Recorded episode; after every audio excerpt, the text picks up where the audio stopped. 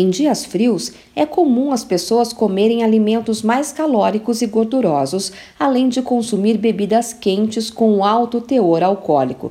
Se por um lado esses alimentos são saborosos, por outro, há um risco de desencadear doenças cardiovasculares como infarte e AVC, acidente vascular cerebral. Essas doenças aumentam no inverno e não é pouco. As ocorrências sobem quase 30%. No ano passado, entre os meses de junho e setembro, os males do coração representaram 37% do total de internados no SUS. O presidente da Sociedade Brasileira de Hipertensão, Luiz Bortolotto, recomenda que as pessoas não deixem de se agasalhar quando estiver frio.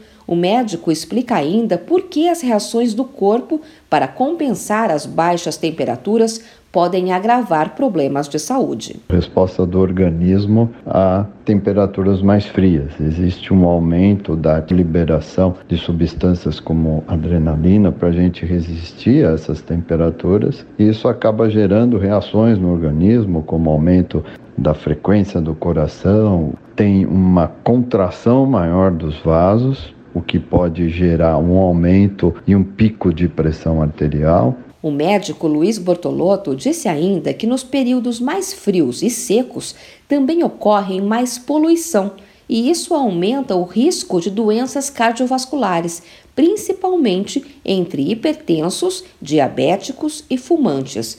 Bortolotto faz um alerta para as pessoas não descuidarem da alimentação, nem esquecer de tomar os remédios de controle da pressão arterial corretamente para prevenção de infarte e AVC. De São Paulo, Luciana Yuri.